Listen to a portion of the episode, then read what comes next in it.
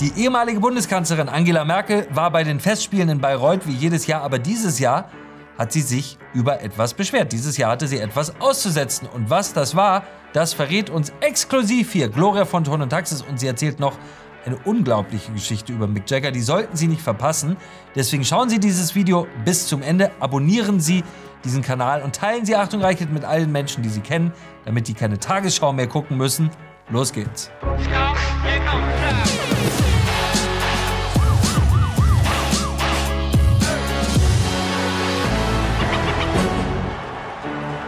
Herzlich willkommen bei Achtung Reichelt und schönes Wochenende. Es war politisch eine brisante Woche, aber es war vor allem auch eine extrem glamouröse Woche. Bayreuth, die Festspiele von Bayreuth haben begonnen und Mick Jagger, der Frontmann der Rolling Stones, ist tatsächlich schon 80 Jahre alt. 80 Jahre, er sieht keinen Tag älter aus als 70. Darüber müssen wir sprechen mit Gloria von Ton und Taxis. Herzlich willkommen, liebe Gloria. Herzlichen Dank für die Einladung. Liebe Gloria, Sie kennen sich sowohl in Bayreuth als auch bei Mick Jagger bestens aus. Sie kennen Bayreuth, Sie kennen Mick Jagger. Fangen wir mal mit Bayreuth an. Sie waren selber da. Das Wetter war fürchterlich, oder? Ja, es hat in Strömen geregnet, aber wirklich, es waren tropische, tropische Stürme. Und die Frage war, soll man noch ein bisschen länger im Auto verweilen? Aber das ging natürlich nicht, weil hinter uns waren natürlich auch andere Autos, die vorfahren wollten. Also insofern musste man aussteigen. Und äh, aber die äh, Empfangskur ging, also das Empfangskomitee ging sehr schnell vorbei, weil natürlich alle so schnell wie möglich rein wollten. Wir haben die Bundeskanzlerin auf Bildern hier eben gesehen, die ehemalige Bundeskanzlerin, muss man sagen. Ähm, wir haben vor kurzem eine Zahl gelesen, 60.000 Euro gibt Angela Merkel für Haare, Make-up und Styling aus. Ich will jetzt nicht uncharmant sein, aber so richtig sehen tut man es nicht. Es ist sehr gemein, dass Sie das sagen, denn Sie sehen, wissen ja nicht, wie es aussieht, wenn sie das nicht macht. Ja, das stimmt. Insofern, ähm, jedenfalls ist sie eine große Opernkennerin. Was man sagen muss, sie ist, ich habe sie in den 40 Jahren, die ich nach Bayreuth gehe, jedes Jahr, habe ich sie, seit sie Kanzlerin ist, eigentlich jedes Jahr gesehen. Ähm, äh, auch häufig mit dem Herrn Klaus von Donani und seiner Gattin. Das sind also auch große Opernfans, die waren leider dieses Mal nicht dabei. Ich hätte ihm gerne für sein tolles Buch gratuliert und, äh, und komplimentiert. Aber man kann auch in, in Salzburg habe ich die ehemalige Kanzlerin schon häufig gesehen. Nein, das sind echte Opernfans. Die bleibt auch nicht nur zur Eröffnung, sondern die guckt sich dann den ganzen Ring an und noch weitere Aufführungen. Also eine echte Wagnerianerin. Jetzt habe ich gelesen, es gab dieses Jahr äh, Augmented Reality Brillen um der Aufführung folgen zu können. Aber, und das ist typisch, würde ich mal sagen, für den Zustand unseres Landes, nicht für alle. es gab nicht genug Brillen. Hatten Sie eine? Also, nein, ich hatte keine, ah. aber mir war, mir war völlig klar und das haben auch alle bestätigt. Erstens mal haben viele Brillen gar nicht funktioniert. Zweitens sind die Brillen heiß geworden. Und drittens haben die Brillen, und das war die Aussage der Kanzlerin, mit blöden Schnickschnack von der wirklichen Aufführung abgelenkt. Abgelenkt von der Musik, abgelenkt vom Bühnenbild. Also die Kommentare derjenigen, die diese Brille hatten, waren durchweg negativ. Es war nicht einer dabei, gesagt hat, oh, ein technologischer Vorsprung oder eine Technologie, nein, sondern Schnickschnack, auf den man gut und gerne verzichten kann. Also man konnte fast froh sein, wenn man keine Brille bekommen hat. Das ist so ein bisschen, äh, das sagt viel über den Zustand unseres Landes. Das ist so, wie man inzwischen sich freut darüber, wenn die Bahn verspätet ist, weil man selber zu spät am Bahnhof war. Also der, der Missstand wird sozusagen ähm, begünstigt das eigene, begünstigt das eigene Verhalten, oder? Ich glaube eben, dass durch die Erwärmung durch den nicht menschengemachten Klimawandel, aber durch den Klimawandel, den wir erleben, dass es eben endlich bei uns auch warme Sommer gibt. Aber diese Wärme hat natürlich den Effekt bei den Menschen, dass wir eben langsam so werden wie die Sizilianer. Da spielt es keine Rolle, ob es mal zehn Minuten früher oder eine halbe Stunde zu spät. Das ist einfach, das hat auch mit, der, mit dem Klima zu tun. Was war sonst bemerkenswert dieses Jahr in Bayreuth? Äh, äh, erzählen Sie den Menschen, die da noch nie waren. Ich habe auch gehört, zum ersten Mal gab es Ka Karten an der Abendkasse, selbst für die Premiere. Das heißt, äh, ähm, es ist äh, ja so richtig gut, was die, die Aufmerksamkeit und den Zuschauerandrang angeht. Läuft's nicht, oder? Also ich meine, ich habe die Opernaufführung toll gefunden, weil es war wirklich wie ein Hippie-Festival. Es war ganz bunt und da waren auch sehr viele so, so Videos in die Wand gespielt und Bilder. So sah es ein bisschen aus, wie wenn Pippi Lotti Rist das Ganze inszeniert hätte. Hat sie aber leider nicht sondern es war, es war lustig und bunt. Aber es gibt jetzt eben auch ein Open Air. Am Tag vorher kann man die ganze Oper Open Air erleben, so dass man also sieht, dass Bayreuth schon etwas tut, damit auch Leute mit einem kleineren Geldbeutel und vor allen Dingen diejenigen, die wirklich das sehen wollen, auch die Möglichkeit haben. Weil es geht ja nicht nur um den den Ticketpreis, sondern es ist einfach das Theater viel zu klein, um allen Menschen, die es gerne sehen wollen. Aber Sie sagen ja selbst dieses Jahr, hat sogar an der Abendkasse Karten gegeben. Vielleicht geht das Interesse insgesamt an der Oper zurück. Auch das kann ich nicht beurteilen, weil ich selber liebe das. Ich liebe Wagner, weil es gibt nichts Deutscheres wie Wagner. Wagner ist einfach Deutschtum pur. Aber, äh, und zwar in der schönen Seite, mit der, mit der kreativen Seite, mit der Romantik, mit dieser bombastischen Musik. Das ist einfach das gute, schöne Deutsche. Aber wie gesagt, dass, dass da Abendkassenkarten waren, wow, das wusste Wahnsinn, ja, Wahnsinn. Ähm, äh, Sie sagen, Wagner ist Deutschtum pur. Gibt es eigentlich, vor dem Hintergrund ja dieser fast verdächtig scheinenden Sätze, muss man sagen, gibt es eigentlich auch Linke, äh, die nach Bayreuth fahren zu Wagner oder ist die Bundeskanzlerin, die ehemalige Bundeskanzlerin, die linkeste, die da, ähm, die dahin fährt? Nein, nein, nein, nein. Es gibt, ich habe sehr viele Grünen. Ich habe Ricarda Lang getroffen, die Ach. übrigens sehr schön aussah. War sehr, sehr schön. Ich habe ihr auch ein Kompliment gemacht, wirklich entzückend ausgesehen. Und dann habe ich gesehen, die ähm, grünen Vorsitzende mit den kurzen Haaren, wie heißt sie nochmal, ähm, äh, aus Augsburg. Ähm, ähm, Claudia Roth. Claudia Roth, Claudia Roth, natürlich. Claudia Roth und Frau, äh, Frau von der Leyen kann man doch auch alle sagen, sind doch auch alle links, ehrlich gestanden. Also ja. verglichen ja. mit uns. Also so viele Linke waren noch nie in, in, in Bayreuth. so links war Bayreuth noch nie. Vielleicht, vielleicht gibt es deswegen jetzt Karten. Nein, man muss sagen, Bayreuth hat immer ein gemischtes Publikum. Bayreuth, Bayreuth hat auch sehr viele Juden, sehr viele hochgebildete Musiker, die lieben Wagner. Auch sehr viele aus New York kommen auch zum Ringcycle. Also es ist, ich weiß ja, dass Wagner eben diese, man sagt ihm, dass er eben so ein Antisemitismus, aber die echten Musikkenner, ob Juden, Araber oder, oder, oder Caucasian, wie es so schön heißt, kommen alle nach Wagner gepilgert, nach Bayreuth gepilgert. Was sagt uns Wagner heute? Was, was können wir von Wagner heute lernen? Also ich lerne von Wagner nichts, weil er war ja eigentlich gottlos. Es war so einer, der im Grunde genommen an einen pantheistischen Gott, insofern ist er sehr modern, weil glauben ja alle an einen pantheistischen Gott, der sich nicht einmischt. Der große Schöpfer, der große, der unbewegte Beweger, der sich aber nicht einmischt. Das ist nicht der christliche Gott. Der christliche Gott kennt jedes Haar auf unserem Kopf und hat eine Beziehung mit jedem von uns und will, dass wir auch eine Beziehung mit ihm aufbauen. Insofern war Wagner jetzt mal rein ideologisch nicht ein Vorbild. Die Musik ist das Fantastische. Die Musik ist unglaublich, wenn man, wenn man Trompeten mag. Mein Mozart hat gesagt, er wird ohnmächtig, wenn er Trompete hört. Also es ist natürlich ein Riesenclash. Äh, äh, Wagner ist nicht jedermanns Sache, aber Wagner ist eigentlich der Beginn der Filmmusik. Viele große Filmmusiker haben sich von Wagner inspiriert lassen. So kann man vielleicht sagen.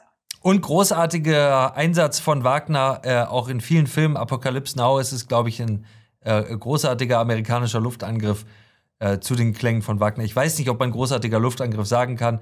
Ähm, sollte das nicht der Fall sein, entschuldige ich mich hier. Naja, bei dem vielen Geld, was jetzt dafür ausgegeben ist, müsste es ja schon äh, hat es schon eine gewisse Wertschätzung, kann, kann man mal festhalten. Absolut, absolut, absolut. Und was ja interessant ist an Wagner, man sieht äh, auch an dem, was Sie beschreiben, äh, Grüne und Linke sind in der Lage, Person und Werk zu trennen. Ja, äh, äh, politische Ansichten des, äh, des Komponisten und sein Werk zu trennen. Das würde Ihnen eigentlich in der heutigen Debatte mal, mal ganz gut tun, diese Gelassenheit im Umgang mit Menschen, deren Ansichten Sie nicht teilen, oder? Ja gut, das ist ähnlich wie bei Martin Luther. Wenn man sich Martin Luther anschaut und was der alles von sich gegeben hat, müsste man sich auch gegraust abwenden. Aber nein, wir kommen ganz gut damit zurück, weil wir das, was uns nicht gefällt, einfach ausblenden. Ja, das ist eine große deutsche Fähigkeit. Ich muss noch eine Frage Äh, ich muss noch eine Frage zur Oper stellen, liebe Gloria, die gar nichts mit Wagner zu tun hat, die sich mir aber jetzt aufdrängt, weil ich sie mir, weil ich sie mir eigentlich seit Jahren stelle. Und vielleicht können Sie sie mir als ähm, Kennerin von Popkultur und Oper beantworten. Einer der schönsten Filme aller Zeiten, Pretty Woman. Äh, da geht Richard Gere ja mit der Prostituierten Julia Roberts in die Oper. Fliegt sie im Privatjet in die Oper. Und mir ist erst vor einigen Jahren aufgefallen, als ich in, in Venedig in der Oper war, dass er mit ihr in La Traviata geht. In eine Oper, in der eine Prostituierte an Schwindsucht stirbt. Eigentlich muss man ja sagen, es wird auf der Welt nicht mehr garstiger, bösartiger und uncharmanter, als, als, als mit der Prostituierten in La Traviata zu gehen. Meinen Sie, dass das einfach äh, so böse gemeint war von den Menschen, die das Buch geschrieben haben, oder hatten die Amerikaner keine Ahnung, wovon La Traviata handelt? Ich glaube, es geht auch hier wieder nur um die Musik und La Traviata ist nun mal wirklich musikalisch eines der herzzerreißendsten Opern mit diesen wunderschönen Melodien. Also eine der schönsten Opern, sicherlich, die es gibt. Ich glaube nicht, dass er sich das Libretto angeschaut hat. Absolut nicht. Das macht eigentlich heute kaum noch jemand, weil es geht immer ums Gleiche. Es ist immer Liebe und äh, jemand, der jemanden wegnehmen will und das große Drama und der stirbt und er muss. Also es ist im Grunde genommen immer, die Handlung ist immer ähnlich immer ähnlich banal und insofern kann man auch die Handlung getrost weglassen. Man liest es kurz vorher, damit man ein bisschen weiß, was los ist. Aber eigentlich finde ich, kommt es darauf an, dass das im Bühnenbild was Tolles passiert, dass man abgelenkt ist, dass man entertained ist und dass die Musik, das Orchester, der Dirigent, die haben eigentlich und die Sänger natürlich die große Arbeit zu leisten. Natürlich Licht und wie gesagt, das ganze Ensemble. Aber die Details der Geschichte, also da wird man ja bei Wagner auch verrückt, weil das ist so kompliziert und das vergisst man auch wieder. Wir bleiben bei Musik bei einem der wenigen äh, noch auftretenden Musiker, die fast so alt sind wie Verdi, Mick Jagger. Mick Jagger ist am, ist am Wochenende, ist, ist, ist in der vergangenen Woche 80 geworden. Sie kennen Mick Jagger persönlich. Äh, Sie waren auf vielen Konzerten. Sie waren bei ihm, ähm, ich weiß auch nicht, ob man das noch sagen darf. Sie waren bei ihm in der, in der Umkleide. Ähm, ja, äh, nicht, dass das jetzt hier. Wie, wie, ist, wie ist Mick Jagger? Sie müssen uns, nehmen Sie uns mit in die Umkleide von Mick Jagger. Also, ich würde sagen, die wilden Jahre sind definitiv vorbei. Deswegen kann auch eine Dame wie ich jetzt endlich in die Umkleidekabine mit reingehen. Bei Lindemann hätte ich das vor 30 Jahren sicher nicht gemacht, aber bei ihm auch nicht. Weil ich meine, das waren ja wirklich wilde Jungs und wer da mitgeht, hat selber Schuld, kann sich nicht nachher beschweren, dass sie angefasst wurden. Das, das gehört ja mit dazu. Ich meine, Rock'n'Roll, Künstler, äh, das ist nicht nur in der Musik so, sondern das ist beim Theater, beim Ballett, das ist also wie gesagt, das waren wilde Jungs. Und ich meine, er hat ja jetzt auch, er hat ja eine, die ist, glaube ich, unter 30, mit der hat er noch ein Kind. 35, 35 ist sie, glaube ich, lebt mit dem gemeinsamen 35. Kind in New York, aber schon ja. äh, bemerkenswerter, bemerkenswerter Altersunterschied. Ich finde ja immer bei den Rolling Stones, wenn man, wenn man äh, sie sieht, wenn man sie hört, wenn man über sie liest, es ist ja eigentlich das schönste Geschenk, und äh, das schönste Geschenk, was man als Mensch bekommen kann, dass man 60 Jahre mit seinen drei Freunden als Musiker auf Welttour ist und alle Menschen auf der Welt mögen ein, alle Menschen auf der Welt rasten aus, alle Menschen auf der Welt feiern ein, alle Stadien sind voll. Ein schöneres Leben als Mick Jagger kann man doch eigentlich äh, vom lieben Gott nicht geschenkt bekommen, oder?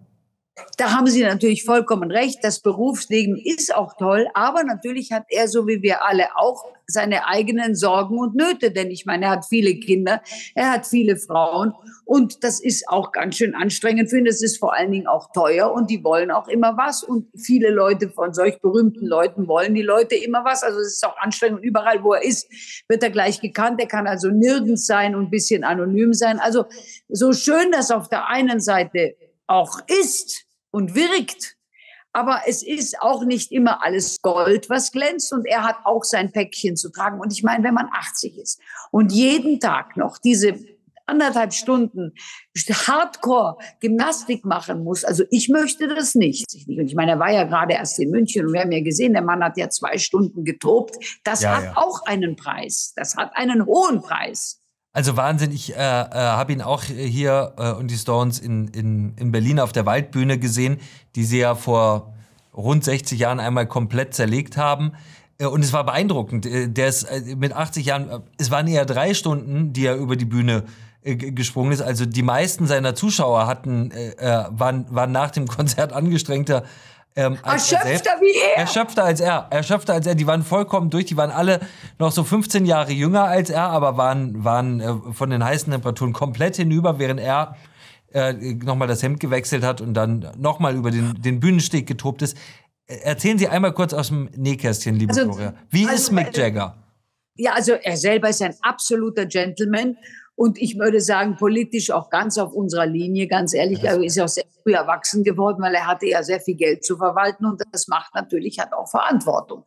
Verantwortung für das, was er verdient hat, schwer verdient hat, mit dem Schweiße seines Angesichts verdientes Geld und dann eben diese vielen Familien, die er unterhalten muss und dann natürlich auch die Verantwortung für die ganzen Produktionen und so weiter. Also es ist ein Unternehmer, es ist ein sehr, sehr, also ich muss sagen, auch wie er mich empfangen hat letztes Jahr, ich war bass erstaunt, man kam ins vier Jahreszeiten und da war ein extra Büro nur für seine Freunde, damit sichergestellt ist, dass seine Freunde auch richtig anständig empfangen werden und auch an die richtigen Plätze. Also wirklich, das habe ich in der Rock'n'Roll-Welt noch nie so erlebt. Und lustig war natürlich der Hoteldirektor, weil er gesagt hat, vor 30 Jahren, wie die hier waren, konnte ich nicht genug Whisky und Wodka und Alkoholiker in die Zimmer stellen. Und heute sind es nur 20 verschiedene Sorten Mineralwasser. Das ist auch schön, wenn man einfach diesen Unterschied sieht. Aber ich meine, das ist doch klar. 40 Jahre sind ins Land gezogen, die Leute sind älter geworden. Aber Mick Jagger selber ist ein sehr, sehr lustiger und sehr eloquenter, echter Engländer mit auch diesem echten englischen Akzent. Also man würde, äh, man würde sofort merken, dass er eben ein, ein richtiger Brite ist. Und ähm, er ist wirklich sehr zuvorkommend und sehr höflich und, und als wirklich ein Gentleman. Vom Scheitel bis zur Sohle. Was ist Ihre äh, lustigste, spannendste, bemerkenswerteste Erinnerung an die vielen, vielen Jahre, Jahrzehnte mit Mick Jagger? Äh, lustig war natürlich, als er damals beim 60. Geburtstag von meinem Mann hier bei uns im Schloss war und ich hatte eine große Opernaufführung und die, äh, die Gäste waren alle Komparsen dieser Opernaufführung und sollten sich auch alle im 18. Jahrhundert gewandt kleiden, kamen auch alle im 18. mit gepuderten Perücken und sahen ganz toll aus. Und dann war eben diese Opernaufführung, die aber in mehreren Räumen äh, ähm, vonstatten gegangen ist. Und am Ende äh, die Oper hieß Don Giovanni, weil mein Mann ja Johannes heißt, auf Italienisch Giovanni. Und wenn der Don Giovanni in die Hölle fährt, da kam ich dann in die Szene und habe ihn gerettet, weil das war ja eben bildlich gesprochen für die Ehe und so weiter. Und dann hat er da gestanden und ich habe dann, ich kam auf einer Bühne runter, von oben nach unten geschwebt, sozusagen auf so einer Drehbühne und habe gesungen Johnny, wenn du Geburtstag hast von Marlene Dietrich. Und man sieht also wieder Mick Jagger mit offenem Mund dasteht. Das hat also wirklich nicht erwartet, dass die Gloria jetzt da singen mit diesem, mit diesem Song. Und dann haben wir uns, da hat er mich also ein bisschen komplimentiert, aber auch hat sich ein bisschen lustig gemacht darüber, was ich.